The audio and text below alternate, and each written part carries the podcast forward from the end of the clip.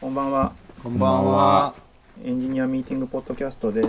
えっ、と4月最終日、今日は4月30ですね。うそうですね。ん今日最終日でしたっけ？激動とはい。うん今日激動と言いますか、なんだ？激動の1ヶ月でしたね、本当に。ちょうど1ヶ月ですよね、あの、なんか、あの、多分テレワークしてくださいから。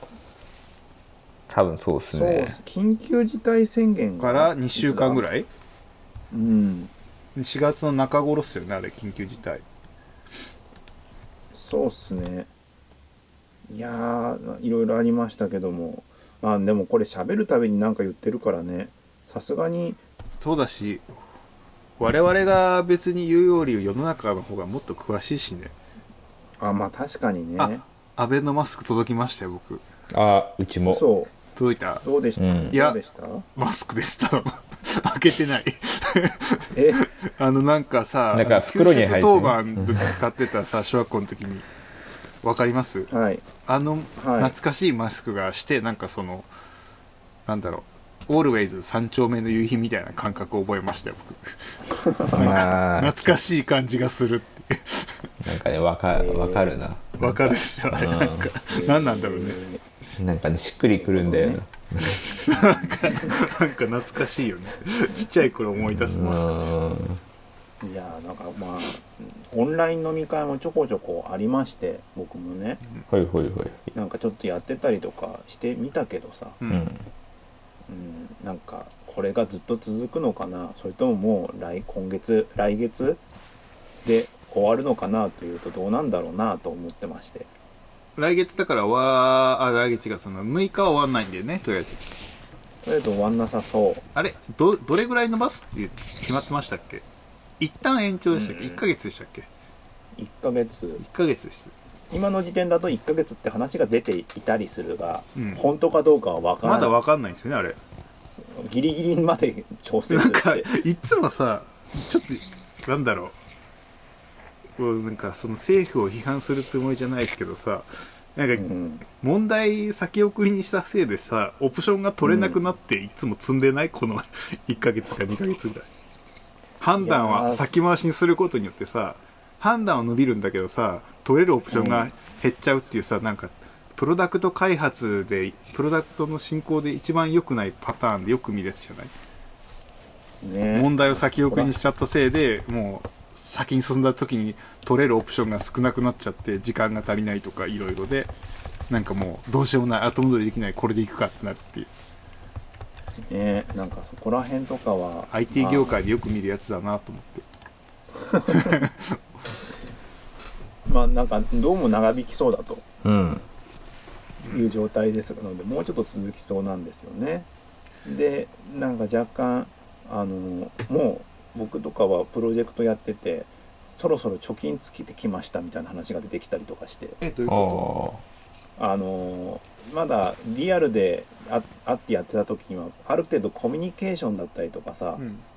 あるプロジェクトやっててさ、そうあのなんかある程度すり合ってた内容がリモートで進んでいくことにだよってだんだんすり合ってなくなってくるっていうのをまざまざと感完じて。全にありがちなあれじゃないですかそう。ああやっぱちゃんとやんなきゃちゃんとやんなきゃダメっていうちゃんとやってないわけじゃないんだけどさ。うんうんうん。やっぱ、そうなるよ、ね、あのインインとアウトをちゃんと意識して物事設計しないときついなっていうことが最近分かってきまして。うん。うん。俺もなんかそれ感じてさ、あのうん。やっぱオフィスにいた頃の方がねマネジメントコストがかかんなかったね。なんとなく、あの逆、うん。マネジメントする側から見てもさもうなんとなくわかるじゃない。うん。だからやりやすかったけど今ってもうプルしていかなきゃいけないじゃないどんどん。マネジメントを、うん。あいつは今大丈夫かってのはさどこにも情報がなかったら自分で探しに行かなきゃいけないみたいなさ。いやーこれは大変だなと思って。結局つなげっぱなしとかやり始めましたよ。あああやっぱりあれはでもまあいいと思いますよね。意外となんかしゃべみんな喋んないし意外とふとしたことで使うしみたいな感じで、あうん。なんかうん、なんか意外と一応スラックのチャンネルにしちゃったんですよ、あのはい。ディスコード入れるのとかいろいろあれだったから、試しにやってみようってことで。え？あ意外と使うスラックのそのボイスいやもうスラックにずっとつなげっぱなしにしとくチャンネルを用意して。ほうほうほうほう。でそこでコールしてるだけ。ああなるほどそう、ね来たい人あれじゃあ来たい人はそこで。えでもうん。つながる瞬間はそそこであのコールしなきゃいけないからあれなんですよね。話しかけたらみたいな感じっていうよりコールしたらみたいな。ではない。スラックはずっとコールコール。に入れるでしょ。そうそう。スラックの機能、基本的にははさ、うん、うん。あのアットチャンネルとかでいけるからね。えーあそうなんですね。そうそうそう。あのズームみたいな感じだよえなんかそっちの方がべ便利そうだな。そう単純に単純にこツール導入が面倒くさいってだ面倒くさいっていうかいろいろあるからってだけなんだけど。うーんでもなんかお試し、うん。そのチャンネルで一応コンテキストを一応作れれば作れるじゃないですか。でもディスコードの方がいろいろ多分いいと思う。音とか遅延も多分ねディスコードの方が優秀だよ。そうなんだけどなんかうん。ディスコードほらサーバー割とその別々にしてるパターンとか多いじゃないですかで一応サーバー別々にしてるんですよチームごとに。ああ、そうなるとちょっとあれかもね運用は。うーんなんか。なんで別々にしちゃったの、うん。一緒にしちゃえばよかったね。なんでかっていうと最初自然発生的に試したからって感じ。だからリモートになりそうだから準備しとく時間あったじゃないですか、で準備しとく時間にいろいろいろいろ試しておのおのそうでなんか割と早めにその Discord をこう使っててで使い勝手どうって別のチームから聞かれていやこれでこういう風にすると結構いいよみたいな感じでひ広がってったから。うん。なんかそう。うん。なんか、そうでなんかもともとの大学とかの経験もあってそういうなんかそういうチャンネルはねなるべく広ければ広い方がいいと思ってるからさ。うん。あの細かく巣ごもりできるようにしちゃうと、まあ、その方がみんな安心するんだと思うんだけど、うん。大体失敗するんだよなと思ってそういうパブリックなところはパブリックなところをなるべく広くするっていうのは結構ねコツと思ってたんですよ。なんか多分あれですね。多分次次のフェーズが来てるかもしれない。ディスコードあもうのちょっと運用。うん、新しい運用考えなみが うまくできないっすよみたいな感じなんであのーなんか疑似会議室みたいなさ疑似職場みたいなアプリもあったりするじゃん、はい。ああいうのは試したりとかしました、ねでもやったりしたけど、いやそこまで別になんだろう。ちゃんと椅子に座るとかさ、うん。せっかくリモートでできるんだからそのなんか物理世界をわざわざバーチャルにそのまま持っていくっていうのは別に良くないと思ってやってない。いやーでもね席順とかさいるそれと思って。嘘。だってあのいいじゃん。あのDiscord みたいな感じでさここは雑談ルームで別に。だからコミュニケーションの強弱がないんですよね。だからなんかそのつながってる時はつながってるけどその例えばせ1000人入ってたらまあ無理じゃないですか。いやだからその時はこちょっとこっちのルームで行こうぜって言えばいいじゃないでそのルームで行こうぜを例えばまあ音声だったらもちろんかき消されるかもしれないけどテキストでも1000人いたらちょっとここ行こうぜがすぐ流れちゃうかもしれないじゃん。いやーそっか。だからうち Tandem 使ってるから Tandem の場合はこっちで呼びますっていうのは Slack とかでダイレクトメッセージ出せるから。へでするとトークってやるとそのルームに入るっていう。でちょっと待ってっていうのはちょっと待ってが遅れるっていう。あー。なんかもうにその連携インテグレーションされてないそんな感じになってますね。いう Slack の方で呼んでこ今ここで話せるみたいな。感じになって、うんまあまあまあーいいよみたいな。いいやまあそうなんだけどそう。だからいやでもなんかその呼ぶっていうのにやっぱ遠慮する人がいいるからその、いやなんかたまたま会った時に言おうと思ってみたいなのをこうコミュニケーションの強弱があるって表現できるんですよね。あ、うん今近いところにいるみたいなやつが表現できるじゃないですか。でもそのそれをうまく管理してるのだけで仕事ぐらいなんか労力使わない？いやいやそれ自動的にツールでやってほしいんだってだから。いやどうやってやるのそれだからどうやってや想像できないんだけどでもなんか一人あの言ってたのがあのあれあつ森うんああだからそんな感覚になるよね。そうそうそう。でもあれはそのほら吹き出しが全部に見えちゃってるから。そうだからあ熱盛すること自体で終わっちゃうじゃん。忙しくて。いやいやいやいや。コミュニケーション取ることが主になっちゃって仕事進まなくなりそうと思って。あれのねだからそのいいとこ取りだからほらあれじゃないですか。いいとこ取りするのが多分新しいサービスモデルじゃないですか。どういうこと？ここから。歩くとか。なんかもう多分新しい概念が。だからなんかあの確かに熱盛みたいなやつはカンファレンスならいいと思ってて。うんうんうん。普段の仕事じゃなくてなんかお祭り的なイベントだったらそのそういう距離感みたいなのとかを表現するのに俺はあれ俺が言ったのは集まりじゃなくてあのマインクラフトでやればいいんじゃね？えとか。まあまあまあまカンファレンスをね、あのー。うんルーム作って。あ、カンフはァレンス最近あの PM カンファレンスの系統かもしとかもだと思うんですけどクラスターってサービスを使ってましたよね。そう昔からでもクラスターってあるんだよ。い、ああのピグみたいなやつね。そうなんか 3D 空間で、なんかやってたよね。結構昔からそのオタクたちはクラスターでやってたと思うんだけどうん。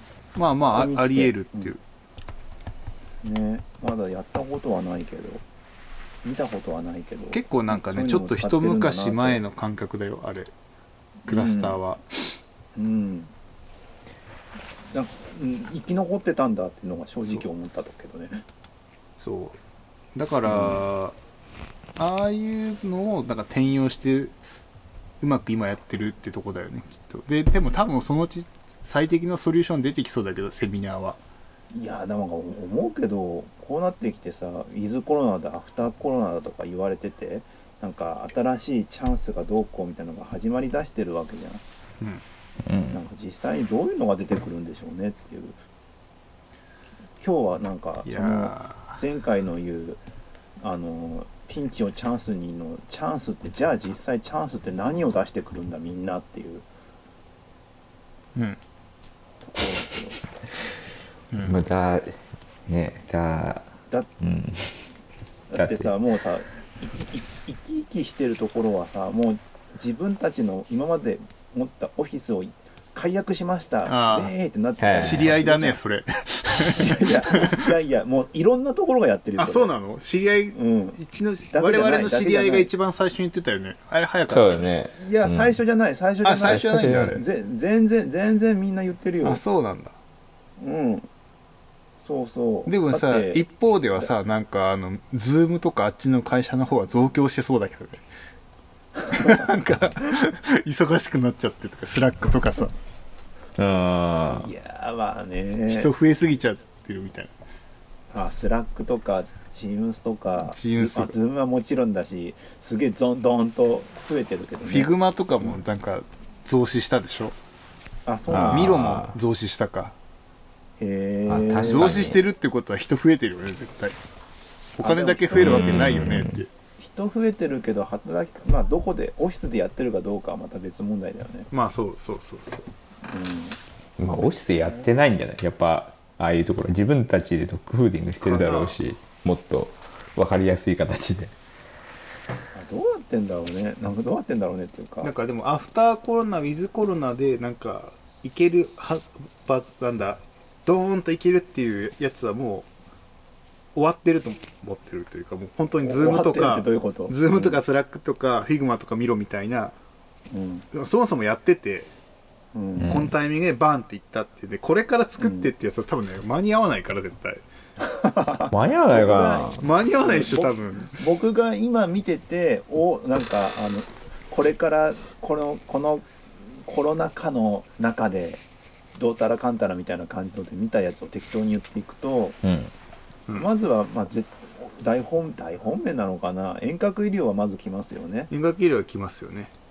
遠隔医療、まあ、いくつかもうすでにやってるところもいっぱいあるし、うん。うんえすごい勢いで遠隔医療のあのーあれ俺そうね。俺があのあれがすごいと思った。AGA 遠隔医でできるんだっていうああいやそもそすごいね。もそんな AGA とかさ多分あの気にする人はいっぱいいるからさなかなかその病院でっていうのはやっぱ辛いなんかちょっとあれじゃん。抵抗あるじゃない、はいそれがウェブでできてしまうみたいなことでしょ？これは、はいはい。これはめちゃくちゃ人が増えるぞと思ったもん。なんか診察って何だったんだろうって思うようになってね。そうそうそうそう。だからわざわざこそこそ隠れて変装して AGA の病院行くとかや言ってた人もいると思うんだよきっと。え。いやもうウェブでよかったんやとかさ。あれはあこれは考えたやつすーすげえな。すごいね。てかそれで本当に治療できてるよねってだけちょっと不安だけど。あああみたいな。なんとなくで治療しないよねみたいね。でもそれができちゃうんだったらねそれで、まあ、安く済むのかわかんないけど。な、うん、まあ楽っちゃ楽だよね。行かなくていいし人目気にしなくていいだろうし。だからあの過疎地の医療とかがもともと遠客医療がどうのこうのだったじゃない、はい、うん。でも多分儲からないからあの、うん。作れなかったんでしょ？多分今までって、でも今はもうどこでも行けるってなったら、だから都会とかでお金を消費して田舎もできるみたいな感じになっていくんでしょうね。はいはいうんはい、はいなそんなイメージだよねなるほどね。医療に関あしてはと、うん、そう遠隔医療はまあよくある話だからあんまり深掘んなくてよよくて次にのすげえなと思ったのがねあのね監視人の監視ね。ほうほう。それ要はリリモートなリモートになりました。でリモートになった結果マネージャーが部下がちゃんと働いてるかが心配になりました。なのでその部下のその席を立ったとかそういうのを全部ロギングして辛いね。マネージャーが見ることができるソフトウェアを開発しているみたいなのがあって。そうそう。なんかそれと近くになるのなんかなんだっけ？なんかその日の成果をみたいなのが可視化されるツールみたいなの見てたよ。あもうちょい緩いいやつで、その立ったとかじゃないやつで、なんかちゃんとその日何やったかが、なんか自動的にログになって、なんか、あのさ、あの、おばあちゃんがポット使ったら、ポット使いましたよってなるやつと多分近いと思うんだよ。どう？えなそれはその PC 上の操作が全部ログされるみたいな？なんとなく、多分なんか今も、俺俺も家で使ってるんだけど、そのなんか、どのアプリをどんだけ使ったかみたいなさ、可視化するツールあるじゃない？ツイッターなんどんだけ開いてましたみたいなの見れたりするやつ。はい、あれありもますねか似た感じだと思うんですよそれでどれぐらいやってたかみたいなどれぐらいのタイプ量があったとかそういうの取れるやつがあるんだって。へえまあ監視だよねでも結構。プロセス監視してるみたいな感じなんですかね。プロセス監視とあとなんかそれでどどれがどれぐらい進んだかがちゃんとなんかグラフ化されるとか見える化されるツールみたいな。どのウィンドウがアクティブになったか。いやなんかねそれは一応それも取れてかつちゃんとやった量が最後出るみたいな。それに伴って。ええだから操作めっちゃ時間は長いんだけど成果がこんだけだったらあんまり効率よくないってことでしょその人は。なんかあれですね。こうアウトプットがなんかこう分かりやすいやつは出せそうですけどね。そうだからあなんかでそれでアウトプットがなんか結構曖昧なやつでも出せるなんだろう自分で定義できるんだったかな？なんかなんかそういうツールがあった気がする。へえ。なんかあれそんそっかそんなにあれなんですねぽど働かないっていう性悪説で。そうでもなんかでも世の中そのアウトプットで評価じゃなくてやっぱ成果で評価した方がいいんじゃねえかって思うよね。アウトプットと成果の違いって何？いやだからその結局さその無駄なアウトプットいっぱい出してもさあの成果にじゃならないじゃないですか。事業とかの。へえうん。なんかたくさん作ったけど、うんあの全部ダメなアイディアでしたみたいなのだけどたくさんやったから素晴らしいみたいなよくあるじゃない日本で。生産高的なもので。う。んそうじゃないと思うんだよね。日本の漁業はそれでダメになってるんだみたいなさ。な取れば取ればほどいいみたいなさ漁獲量で測ってるからさ。でもだからそのなんかちゃんと美味しくなってない旬の前の魚とか取っちゃうわけでしょ？日本の漁業って、はい。えはい。でじゃあおいちゃんと美味しさをで測ってくれやみたいなさあるじゃない？わかる？その感覚。成果型だと波が出るじゃないですか。別にうまくいくこともあればうまくいかないこともあるじゃん。もうそれはある程度許許容した方がいい。だから結局だから結果で、うん、そのせ漁獲量でよしってやってるとやっぱ刈り取り型になっちゃうからさまあそれはそれでいいのかもしれないけど結局その報酬のベースとなるさじ事業の成果がさ、うん。い制限があるわけでさその中で増やしていくって無理があるじゃない、うん。その人の報酬を、まあね。いやだから無理だぞと思ってさなんか日本の漁業だなと思いながらそういうの見るたんびに俺はいつも思ってるまあ、ちょっと緊張感の持たせ方がねね。あるからねいろいろ、うん。なんかでもああれですけどねなんか OKR とチェックインしてるだけでもなんか同じこと表現できてると思うんだよなとそう思って。そうそうそうでもね OKR をなかなかうまく使いこなすのも難しいと思うよ。うちは全然ダメだもんなんか。OKR なんかあれじゃないですか。もう多分1年もう 2, 2年2年2年経つのかな。ね2年経たないと思うんですけどなんか OKR どうです？ずっとなんかわ割と真剣にやってるんですよ。割と真剣にっていうか。いやめちゃくちゃ真剣にやってるでしょ。いやいやおそう。父さんとかさうん。すごい真剣にやってるんですけどなんかあれですね。あのむ難しいっていうのはすごいわかるんですよね。その苦手な人はなんかずっと苦手なイメージなんかさうちでよくあるダメなパターンなんだけどさオブジェクティブかっこよくしようとしちゃうんだけどさ。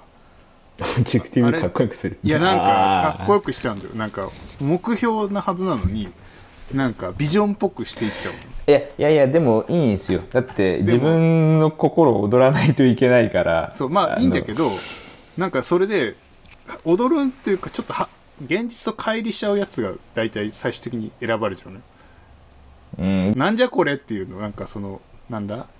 はいはい。なんだ？なんかビジョンだね。なんか目標じゃなくてふんわりとしたビジョンにかっこよく落ち着かせようとしちゃうの。ふんわりとしてても最後だってその KR があのー達成されてることがその O にを表現してなきゃいけないからその KR と O がめっちゃ離れちゃうんだよその結果。それは かっこよく作りすぎちゃうからオブジェクティブを。多分そこがダメなんだと思いますよ。なんか世界をより良い場所にするみたいな感じにしちゃうのよ。でもこの半期で。いやいやいでや。そのための KR がすごいなんかすごい最近近い KR しか出てこなくてその先がみんな繋がらなくておどおどするっていうあーそれはねよそれよくないですね。それよくないけど。いつもなんかどうすればいいんだろうって。判断基準にならないっていうオブジェクティブが全然。す結局 OKR を入れたことによってなんかうまくいったいったみたいな具体的なエピソードだったりするんですか？でもなんかリモートで OKR の威力は今感じてますすげえいいね。なんかチェックインをこうしてるだけでなんか別に監視する必要ないなって思いますもん、いやそれが最高だよね。だからマネジメント側もそれが最高じゃない、うん、チェックインしてあ確認ができればもうあとは自分の目標に向かって主体的に勝手に動いてくださいっていうのが OKR の威力でしょ？まあまあ主体的にまあ勝手に動いてくださいなんですけど、まあ、結局チェックインの時にいやいやそそそそそっちだとやばいよっていう話はあのよりあのしっかりしなきゃいけなくなるんですけどチェックインの時には。軸があるからさあのなんだろうブレないというかさあそうなんだ違ってたっていうのがちゃんと伝えれるじゃないね、方そう向性があるからね。そうそう。うちの場合は方向性がなくなっちゃっててさもうわけわかんないから自分たちで判断できなくなっちゃうんだよね。だから、ま、全部聞かなきゃいけないってう。ーん。まあでもじ自分で確かにねあのはん自分で少なくとも自分の裁量のところを判断できるっていうのはなんか必須条件な気がするそれをだからなんだろう経営者とかさ事業をやってる人はさそれができててそれをこう下にうまく伝えるための仕組みでしょあれってこまあそうそうだから本当にそうこの1個だけ今、まあ、1個だけでこの1個はすごく集中してるからっていうのでこうそそこにパワーを集中するやつだかでそれのたらめにお前はそある分野のプロフェッショナルだからお前の力を使ってやってくださいやって感じでしょ？そうそうそうそうそう。それじゃなくって我々はなんかもう請負みたいになってるからこれって毎回どうすればいいんですかってなっちゃってて いやいやよくないなやっぱりって思って。やばいこの流れは前回と一緒だ。お面白いのが面白いのがやっぱ OKR っていうなんかそのねチェックポイントあってとか言ってなんかリモートに合うかもしれないとか言ってる中でさうん。片やもそのリモートになったからってさその席の着 着だあの着席離席とかも全部ログで取ってさそうそうまああれパソコンでポチってやるだけだったと思うんだけど僕が見たやつは、はいだけどそういうのをさきちんとなんか何時から何時まで何やってたみたいなやつをさ全部やってるだからすごいあのなんて言うんだろうあのグ複雑な Google アップスというか複雑な Office365 というか、ああまあそうねマイクロマネジメント化したなんかオフィスツールみたいな感じになっててなるほどね。面白いなーって。だって携帯持たせられたらどこに今いるかとかも全部そこで分かるようになるよねきっとね。うん。そうね。GPS かなんかでねとかそういうのとか見てて面白いなーって。やっぱそういうの気にする人たちが一定数いてそういうところであのーそ製品プロダクトを作ってた人たちがいっぱいいるんだなと思ってね、うん。うん感心してた。逆にそっち側のパターンのさ成功パターンがさ僕らは見えないじゃんなんか。きっとそのやり方は良くないだろうなってなんとなく我々は思うじゃないですか。ああでもまあ職種によるんでしょうね。そうでどうやってんそれでさ回っていくんだろうっていうのは不思議だもん。そんな監視しててだこの監視してる人はさ監視してるだけで一日が終わるよなって。ああじゃあ何でどうやって事業が進んでいくんだっけみたいな。監視してて終わりって。え？みたいな多分仕事をしてない人って世の中思ってたよりいるんですよ。なんかそれ大崎さんでよく出てくるやつですよ。ね仕事をしてない人思ったよりよくいるっていう。そう。そうなってくるとね要は OKR でオーダーとか言ってるけどさ、うん。あの口では分かりましたって言うけど全然出してこない人ってやっぱいるんでしょうね、うん。そういうとこじゃそういうところでは確保しきれない人たちっていうのがなぜかそうだね。まあそれはそれでそういう人たち用に何かあのやり方が多分あるんだろうけど。まあでも確かに、まあちょっとそのコロ,、ん。コロナの中でなんかそれですげえなと思ったのがその2つ目。えっ、と監視？監視、うんリモートの監視ツール。で次すごいなと思ったのがやっぱさあれだね。一番伸びてる伸びてるっていうか出前館ウーバーイーツ周りはやっぱすごいね。うんそうねついについに。ウーバーイーツはね本当にすごいと思うのはさ最近。ほあのー女性がめちゃ増えたね。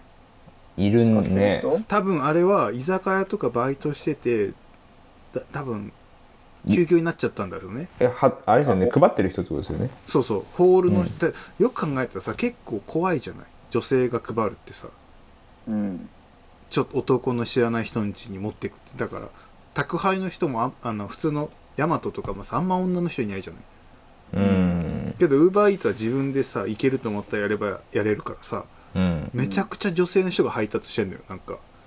うん、まあ前よりこれあんま使わないからあれなんだだけどちょっと散歩とかで出歩くじゃない、うん。はい。めちゃくちゃ女性の人が増えたなと思って最近。へえだからなんか。置き配もなんかすごい進めてくるようになったからね。うんなんかウーバーイーツのアプリ使っててすごいなと思うのがさうん。募金とかさそうね。置き配とかさ、うん。これ見よがしになんかおすすめしてこない、うん。あのアプリ。うん。してくる。あれなんか気持ちき設計上なんかすごい気持ち悪いタイミングで入ってきてすごいなと思うんだけど。なんか言言いたいのわかるかな？わかる。クーポンとかでしょ？うんあれはなあれあの感覚はなんか海外っぽいなと海外っぽい思いながら使ってる。日本のなんか出前館だとここのタイミングで言ってこない気がするとか思いながら、うあと置き配とかもね置き配のプッシュ通知も〇〇がお届けしましたみたいなの来たりするからね。置き配すごいよね。食べ物初めてラーメンのウーバーイーツやってラーメンウーバーイーツで来るんですかそう。今ラーメン屋とかすごい出してるよ。だってこの前さたあのー二郎がジローあの目黒店でしたねこの持ち辺近い帰り。そう。やってたでしょ。やってた。でもあれはなんからスープ入れてくれる。冷静に考えて俺あの並びたくないけどそれだったらちょっと初めて食べてみたいかもって思うくらいになる。感じするよね、うん。チャーシューとかさ3000円とかするんだよでもあれぐらいのでかいチャーシューだったらうん。なんかそれぐらいの豚の塊買っても2000円ぐらいするじゃないですか。うん。だったらいいんじゃね？って思っちゃいましたよそうだあのサイズ感だったら。結構単価高いやつでうんなんかやっててでしかもラーメン屋とかでもウーバーイーツのラーメン屋別に二郎じゃなくてもさ意外と売ってんだよねあ豚そうなんだ。丸ごと。うん、であの初めての人1000円割引とかやったりするとさ丸々でチャーシュー1個1000円割引で買えるってなってたりとか。なるほどな。単価高いしすげえなラーメン屋っていう。でも俺全くでも逆にここの状況になってからウーバーイーツやってないわ全然。なんか家にいるから作れちゃうと思ってさ。まあ基本あはね基本はそうだよね、なんか全然外食もしないしうん、なんだろう買ってくるものもパンだけだね。パンは作れないからあああのおお惣菜パンみたいなのあるじゃない？パン屋行くと。はい。はい、ちょっと美味しいやつ。うん。うん。あれとかは作れないからさ買っちゃうけどさううん。んあんまりもうなんかなんだろうテイクアウトしてますっていう店いっぱい出たんだけど近所も。うん。はい、逆に行かなくなってるもんね。へええあれは寿司とかは？寿司食ってます？この状況で。俺全く食ってないよ。寿司は寿司は食べたくならないですか？日本人だったら。いやーお金持ちだな いやいやいや富豪だな違う地違元飲み会とかあったりした時に何か用意しますか？って言ったらじゃあ寿司でってすげえ言われる。ええー、富豪だなだから近所のスーパー行って買ってくんだよ。富豪だな欲求 だなと思います。僕逆に近所にすごいなんだろう。休みの日じゃないな。あのリモこうなる前のリモートの時週1回ぐらいやるやつで、はい僕はあんまやんなかったんですけど、たまにや用事が家でなんか荷物受け取んなきゃいけない時とかにやってた時に行く近くの寿司屋があるんですけどうん。うん巻き寿司とか買う、うん。それも全く行かなくなっちゃいましたもんね。うん。逆に家にずっといると。作っちゃう。なんか米炊いちゃうもん。なんか家の周りにあれとかないですか？なんか普段はめっちゃ混んでるけどなんか今だからこそ取り寄せれるみたいな、最近思うのはうん。逆にテイクアウト待ちで並んでるやつらが多くて。まあ冷静に考えたらそうじゃん。テイクアウトの窓口って1個しかないからさ。うんうんうん。ああそういうことね。パラレルじゃないからさ、ま、並んじゃうじゃない？絶対。はい。だから余計なんか密になってねって俺思っちゃうんだけど外だからセーフみたいなさあれですな確かに。うちの近所の店見てるといやお前ら多分一組二組は店の中入って端々で座った方が距離取れるぞっていう状況でなのになんかその店の前でテイクアウト待ちしてる人たちがいっぱいいたりする。これは収束せんぞと思いながら俺横を通り過ぎてる。なんか店の中とかだとなんかライン引いてるじゃないですか。なんかソーシャルディスタンス取るためのなんかうん。下にスーパーとかでしょ？スーパーとかそ外に貼れればまだいいですけどね。そうそう外はさなんか店も自分とこじゃないからかもしれないんだけどやっぱその店の周りめっちゃ並んでるからさ。いややめとけやめとけとあパン屋が特にそう。パン屋さうちの近所のパン屋も大体3人しか入れないはい、一度に。だから待つじゃない。うん、みんな朝とか。すげえ並んでるのよ。全然距離取れてないぞお前ら大丈夫か？みたいなやめとけやめとけって思って空いてる時に出直せと思って。確かになんか見見ますね。ちょこちょこ。ねえ。うん。店の前の行列見るでしょ。見るね。あーあーですかね。なんか。行列できてるから出前とかでいいじゃんって話になってやっぱ結局出前があれだけどちょうどひ人もなんか暇な人も増えてき暇な人って言っちゃうとあれなのか仕事がちょっと時間がある人が増えてきてるからそう,、いうのもふややる人も増えていてうん。なんかまあ結構も盛り上がってるというか使われだしてんだろうなって感じはしてるのが一つだね。でも多分必死だと思うよ。やっぱ飲食でバイトしてたさうん。若者たちはさ特にホール系の人なんかあのあっち厨房の人はさ多分テイクアウト作んなきゃいけないからさまた雇ってもらえたりするけどさホールはほとんどもうシフトが入れないからさシフトが入れないバイトを多分保証しないだろうからさそういうなんだろう学生とかはさもう必死だと思うよ本当。学生とかの方が必死なんじゃない？やっていけないからさ。うん、あとそうね。まあそうになってるでしょうね。あとすごいなと思ったもので次行っちゃうよ。うん。うん。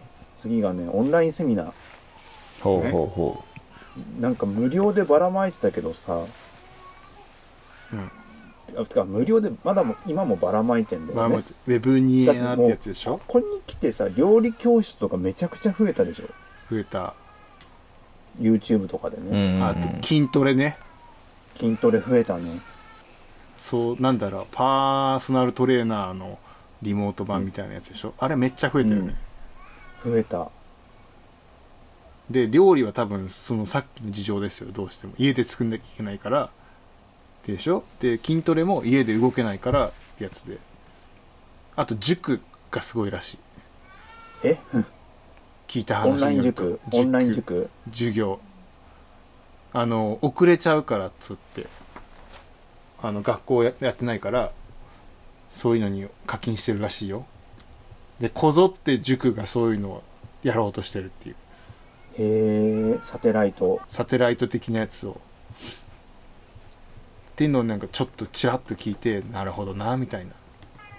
すごいよねそこら辺も。だってさちょっと前までさなんかシェ,、シェアリングエコノミーみたいなのが流行ってたじゃないですか。そこが一気につなんかちょっとまずいことになってるじゃん。どういうこと？と例えばどどのどのシェアリングいく？ああそういうことか。はいはいはいはいはい。わかりましたよ。実際に会って何かするみたいなねやつがさ、はいはいはいはいその代わりにネットを介したものが逆に盛んになっててデジタルでやり取りしてるし動画だったら大抵 YouTube でよよかったりとか Zoom とかでやってたりとかさ、そうすごいよね。でもなんかそまあのライブとかもみんなあの開放してるじゃないですか。ストリーミング、うん。でもやっぱそれ見るたんびにうんこれとライブは大違うぞと思いながら見てますけどね。いやもう全然違うものだよ、ね今度ゴールデンウィークでさああれじゃん。あのー三谷幸喜脚本の舞台だったやつなんだっけ？舞台？12人 ,12 人の優しい日本人だっけ？はい。うん。のあれ舞台やるの？のよあれの読み会やるでしょ。え？あ本読み。本読みをリアルで役者が吉田洋とかーうん役者が Zoom でやるんだ Zoom でやってるところを YouTube ライブで公開するんだって、えーでも本読みはできそうだけどね。だから本読みすんだよだから、うん。本読みに入れるってことね。なんかあれですよね。それは海楽しそうね海外ドラマとかでもなんかやってますよね、本読うんみしてるの配信してるやつ、そうそう。うん。へえ結構。配信ネタがすげえ増えてきてて、そうね。それだってもうこぞって芸人の人たちが YouTube を使い出してるでしょ？そうだね。YouTube だ Twitter だでさ。あのジャニーズとか一体何だったんでしょうね今までのなんか。そういうのダメだっつってて、すぐすぐやる。めちゃ早いみたいな。早い。もう手に腹は変えられないと言いますかまあじゅ柔軟柔軟。柔軟に。柔軟だな。だからそのあのジャニーズの動き見ていやこいつらまだまだ健在だなと思って見てましたよ。いやもうでもそこら辺がまあ短いショートタームでそんだけなんかいろいろやってる中やっててじゃあこれから先の中なんか長い間でそのトレンドになっていくことってなんだろうなってうん。思思った思ってて。うんうんだってなんかアフターコロナとかウィズコロナとか言ってるけどさ。うん。うん。ウィズはなんとなくわかるじゃん。今言った話で。うんうんわかる。もう今がウィズだからね。今今その延長って感じよね。そう。で韓国とかもさあのガイドライン出したでしょ？あの一応解除になってうん。であのかどういうふうに過ごすかっていうののガイドラインを出していてうん。こ向こう2年のガイドラインなんだよね。へえ。おおだから2年は手洗いうがいとか、うんうん。ソーシャルディスタンスとか。ソーシャルディスタンスの2年なの？それ結構だね。もうでライブできないってことでしょ？そうそうリモート推奨とかそういうの盛り込んでるでしょ。ほうすすごいね。そうなっていく中でさてどうするっていうのがそうださてどうねするっていうかなんか面白いことあんのかないやーどうなんだろうね。ソソーシャルディスタンスがやっぱ一番しんどいと思うな。ソーシャルディスタンス2年は辛いよ絶対。うーん。なんか現実的にあんまイメージが湧かないですね。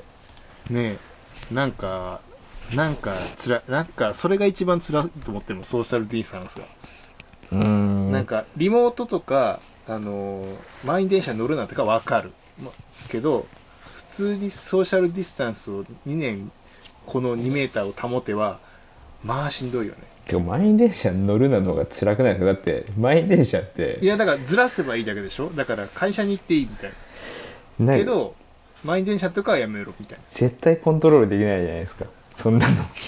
いやだから時差勤務とかテレワークってそれはいけるじゃない？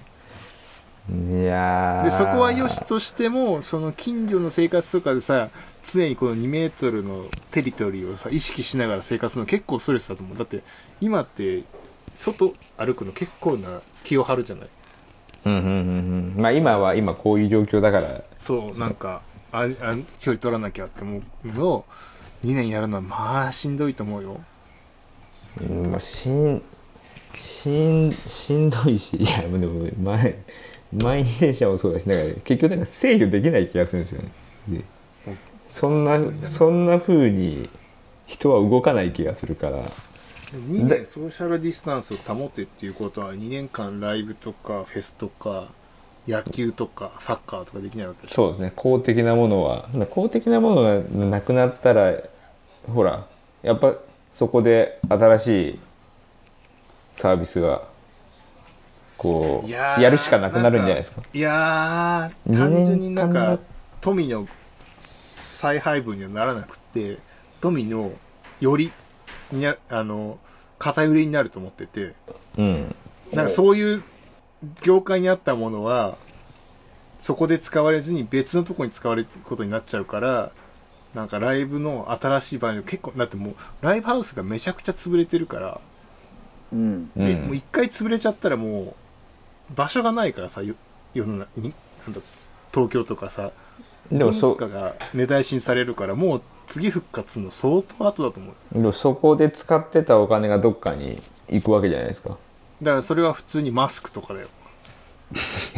いやいやいやいやほらほら だから2年間のガイドラインだったらそのマスクとかはもしかしたら変わってるかもしれないじゃないですか。いやでも2年間の中でライブとかフェスとかに使われなかったお金のせいでもともとそういう業界ってさそんなにお金がある業界じゃないからさ映画館もか。でもマスクマスクで終わっちゃうの？そのアルコール消毒のやつとかさ 薬品とかさそういうものに行って要は薬品会社とかそういうところに富が入るけどそもそももう少しそのなんだ生活に逼迫してない業界文化みたいなところに戻ってくるのは、そういうなんだろう製薬会社とかに行ったお金が製薬会社のメセナ活動でまた帰ってくるみたいな感じだからそれは相当後だぞと思っちゃう。そんなバランス悪いかな。いやなんかやる人がいなくなっちゃうからさもう一回消えちゃったらもう一回そこに戻すことができないのよ。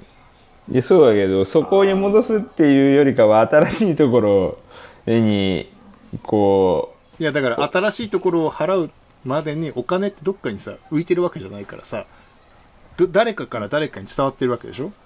だからうん。一気に寄ってるわけよ今。そういう。あう、まあるい今はね。一部の業界にだから飲食とかに使ってたお金が一気に別のとこに動いてるじゃない。それどこに動いてるんですか？どこだろう。だからマスクはまあマスクはまずそうでしょ？はい。トイレットペーーパーティッシュ豪快。そんでも医療とかあと何があるんだ？椅子とかさ家具。あの食費とかね。食費とかっていう風に動いちゃってそういう人たちが返すことどうやって返すのみたいなそういうの。をでもなんかなんか土日にこう旅行行ったりとか行ってるそのお金旅が館が潰れちゃったらもう旅館はないわけじゃない。ううん。でそこにどうやって返すんだっけみたいなすごい難しくない？ないものに返すってめちゃむずいみたいな。でもなんか旅旅行とかそれ系のお金がなんかその食費で全部消えるとかそのマスクで全部消えるとかっていうふうにはならないと思うんだよな。いやだってマスクの値段何倍だと思ってるんですか？そうだけど2年間ずっとマスクの値段その その金いや額なの。多分そうなんじゃないかなと思うけど。だって一回上がっちゃったらそんな簡単に下がらないと思うよ。需要はすごい上がっちゃったよね。そうだってもう50枚一枚。500円ぐらいだったのがさ3000円とかになってるでしょ？1枚100円ぐらいになっちゃったもんね。そう。でそれが下がるのってだ2年のガイドラインがあるんだったら少なくともその間は下がらないだろうし。もっと長期間使えるマスクが手元に渡るんじゃない？アベノマスクですよ。それは違うと思うけど。あれだからそのソリューションは出てくるかもしれないけどそのソリューションを考えるのが今苦しい業界旅館とかなわけじゃないよなと思って。また別のところがねいや普通にマスク会社が今マスクの需要が高まって余力ができたから設備投資してそういうの作るとか研究投資してそういうの作るはあるかもしれないよ。まあいやね。今儲かってるとかね。今儲かってないとか生きるので必死になっちゃってるからさ。遠隔で頑張るにはネットに乗っけなきゃいけなくなっててさ。ううんん。で旅館旅館はないけど料理はさ急に料理のレシピ、うん。要は寿司屋であのこういうここあのコロナで休まなきゃいけなくなっちゃった人が家で簡単に楽しめる寿司レシピを YouTube で公開してる人とか、うん。ああとはほだからそれだノートめちゃくちゃ増えてるよね。あ有ー料記事のやつ。それよすげえ思ったわ最近。あうん。レシピとかもこっから有料みたいな、うん そういうところにお金が行くのかね。ノートだな。ノートに行ってますねお金が。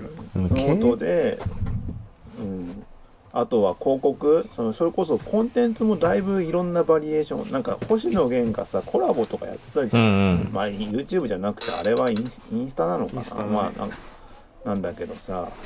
なんか思ってた以上にいろんなコラボレーションというか、うん切り張りしたコンテンツの表現方法が増えててさ。なんななんかだっけ？うん。い意外と楽しめるんだなっていうふうなとなってる気がするんですけどね。そうだよね、その、うんズーム飲みもまあ分かりやすいけどそれこそなんか今度その本読みするって話もそうだしさ。うん。あとなんだなんなんかいろいろあるよね。でもなんかわ割割とでもパラダイムシフト起きてる気がするんですけどねそういう意味で。なんか結構価値観変わってると思いますけどね。そう価値観は変わってるけどじゃあこれからどういうのがなんか流行っていってどういうふうにあの仕事というかお金とかか物の価値が入っになっていくのかがさ。うん。いやそうだね。一価値観っていうかもう資本主義的な偏りがめちゃグッていったなってのは思ったんですよ。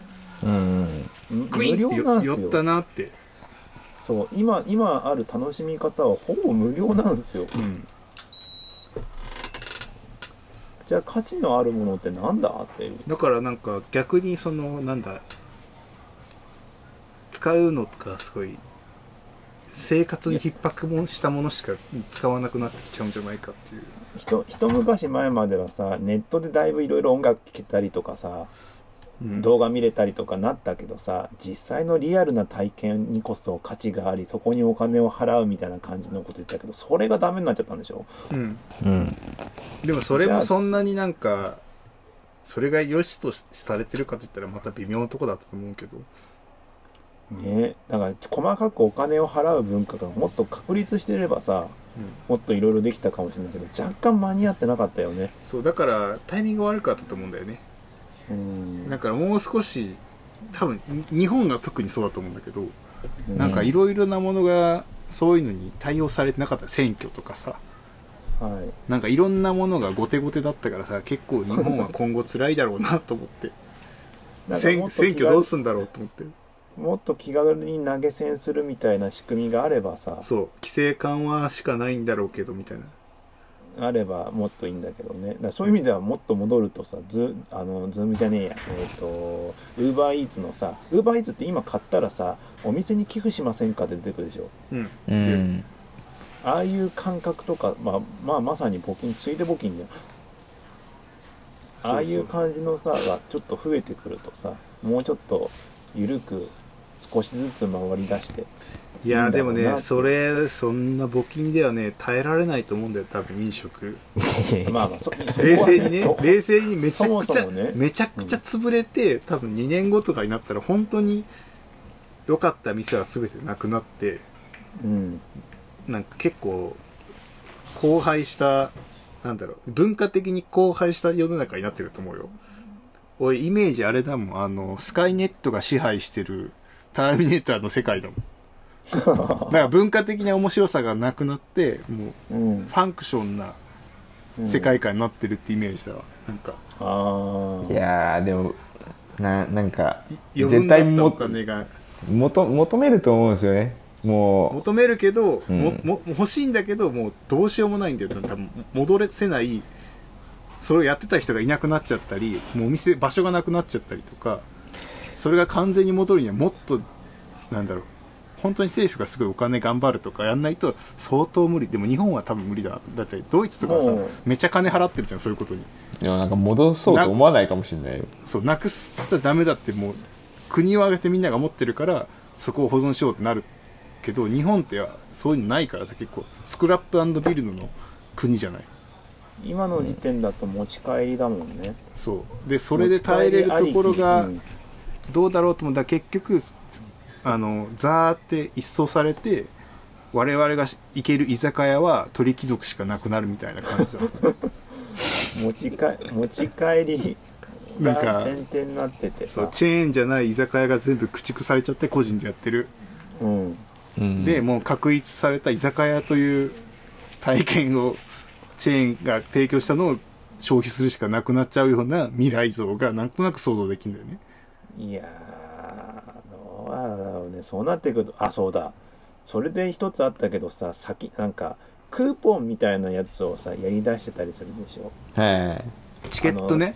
チケット、うん。なんかいいくら1万円払ってなんか1年後に1万5千円ぐらい使えますよみたいな、うん。クーポンみたいなのをやってる会社もあったりさ。それもすごいなって。利子利子なんだけど要は。うん今とにかく今乗り切れば大丈夫って発想だよね。うん。でもねうん。乗り切れなかったら使えないもん。そうだよね。そのそその問題大丈夫なんだろうかって、うん。まあ思うけど。だから潰れたらさそれってもうなんだろうどうおおあ法律大丈夫なのかね。どうなね。証証券的なものじゃない要するに。ううんん。だからつそのチケットはそういうのになんかなんだあの規制されてないから潰れたら払わなくていいわけでしょ？いやわかんない。そこはどうなるか。いやそりゃそうでしょ多分。なんか。買うね。うん。書いてあるんじゃない？やっぱさすがに。なんかなんかここが担保しますってやってるところもなんか見たことありますけどね？なんかそのもっと連盟じゃないけどでかいところにその最後そこが担保するんでみたいな。うん本当かい。いやいや全部が全部じゃないと思うけど。やってるとかあったりとか、でもそんなこと言ってるけども結局目したファ 5G はずっと進むだろうし。うん。5G はでもだってもうみんなこのズーム飲み会で止まらないようにするために必死じゃない。絶対いるじゃない。でもズーム飲み会あれじゃないですか。5G っていうより普通に Wi-Fi でやってません？いやだから w i f i が遅い人がいるのよ。あの光通信を入れようじゃないのダメなのいやだから光通信入ってても遅いとかあるじゃない。大崎さんとかもたまに遅くなるじゃない。光入ってても。あれマンションで。モデム買えばいいじゃないじゃないの。いやいやいやだってあ隣ね。だってさマンション全員ズーム飲み会しててみなさいよ。絶対ネットワーク無理でしょもう。だから 5G なんじゃないのそこはいやーまあそれでも 5G をズームのために使うっていう未来ってどうなんだろうなと思うよ。いやそんなもんなんじゃないの、そうか、うん、なんかそれぐらいになんかそれ以上のなんかさなんだろうクリエイティブな発想はさあんまり日本人には出てこなさそうだなと思ってて。いやいやもうこっからこっからいやだってあのこういう5こういう時だからクリエイティブなこと考えていやなんかだってドコモの 5G の CM とか見ててもさいやそれは 5G なんだけど多分なんとなく違うような気もするって思いながら見てますもん。あの 5G 以外もさこういう時だからこそなんか流行ってそれで大きくなるとかじゃない？もうあるでしょ？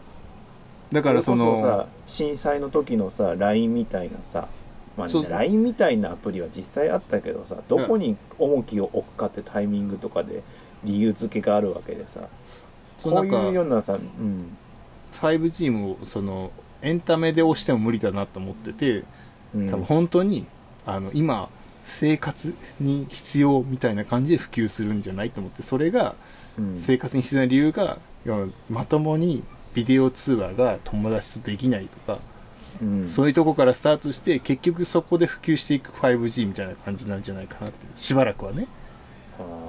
なんかそういう未来像であーなんか流行りそうって思って日本で。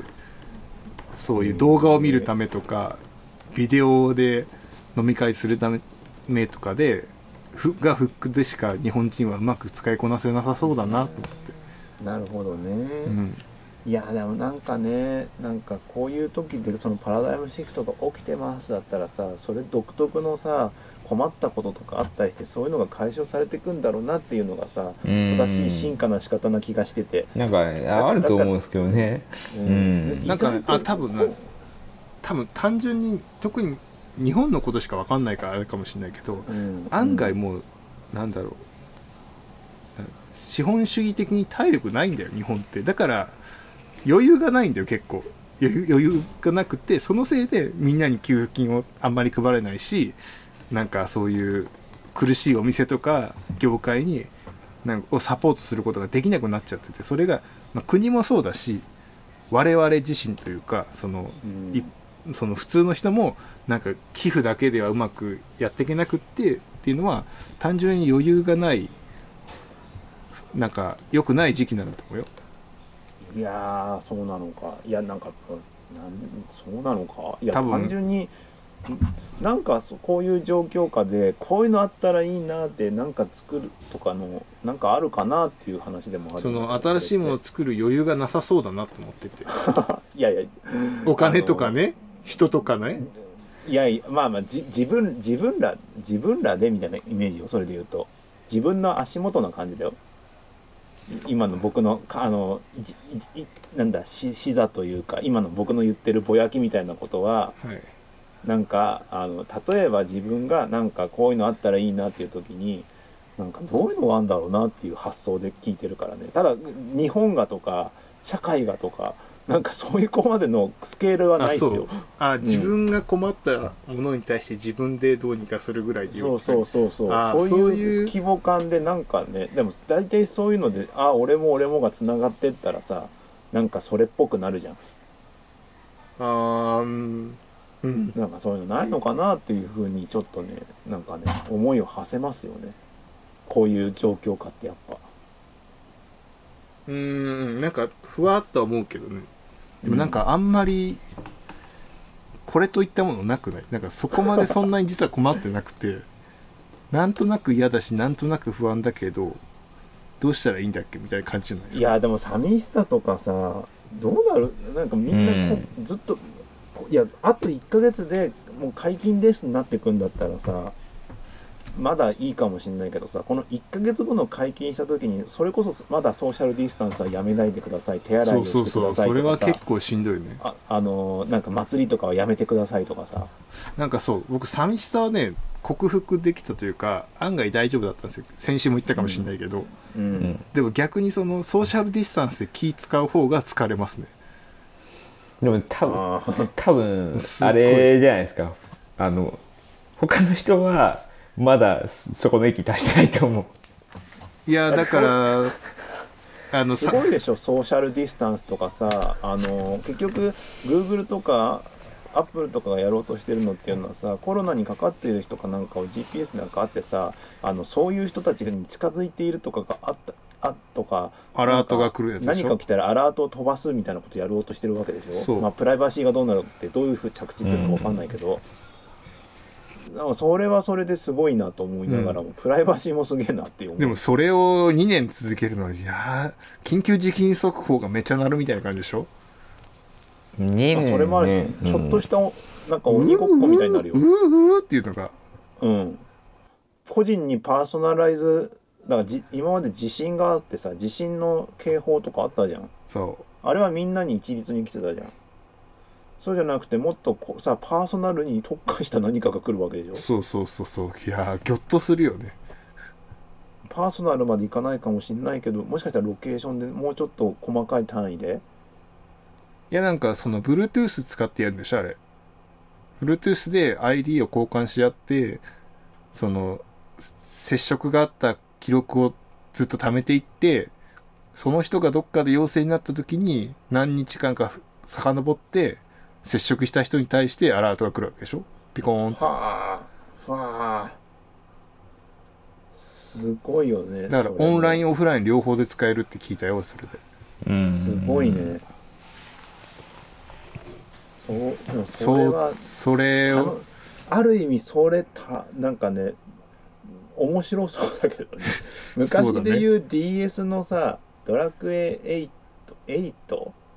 8?9 かああすれ違い通ね信のさ正行の地図あったじゃん。あった。発想はあれだよね。いや俺僕はであのなあのなんだっけ。ケイドレイダーって知ってます？はいわかる。あれあれだと思ってああケイドレイダーだなと思ってあれすげえ楽しかったもんなと思って。ケイドレイダー、ね、うん。ケイドレイダーやってたの大学ぐらいだけど俺 多分2000年ぐらいのおもちゃだからあれ。めっちゃ楽しかったんだよな。それ聞いて舞治君のなんだっけお宝大お宝大 お宝お宝ゲットみたいなあれ。お宝ゲット。なんかそのあれ思い出したなくてね。誰かがお宝を探してそれをみんなで探しに行くやつ。舞地さんゲストに呼びたいですねこの時期だからこそ。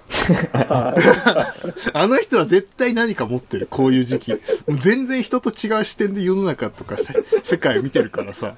もう何とんでもないあの持ってると思うよ。ーなんかやってそうですねすでに。やってそう。もん、聞いてみる？もう全然全然視座が違う。そもそも全然座ってるのが違うからと聞いてみましょうそうかそう。面白すぎるはいとい。うわけで1時間ですね。いやなんかねもう本当そうなんですよ。なんかせっかくだからこういう時期だからなんかそういうなんかあの考えややんなきゃなやんなきゃなっていうのもあれだけど。でもでもなんかうんすぐにはそういうボランティア精神とかもおなかなか思いつかないから、うん。そうですどうしようかなってなったりはしてる。でも結論としてはなんかしばらく勉あ空き時間は勉強してよって最近思ってますよ。もう勉強してますね。何やってんすか？僕なんかしないけど Mac アプリ作ってます。てか勉チュートリアルしてる？ああなんか家だしなんか iPhone 全然使わなくないですか？そんなことはない。嘘俺ずっと Mac 触ってるからさ家で。ううん。んなんか逆に Mac アプリとか作るのでもいいかなと思ってさはい。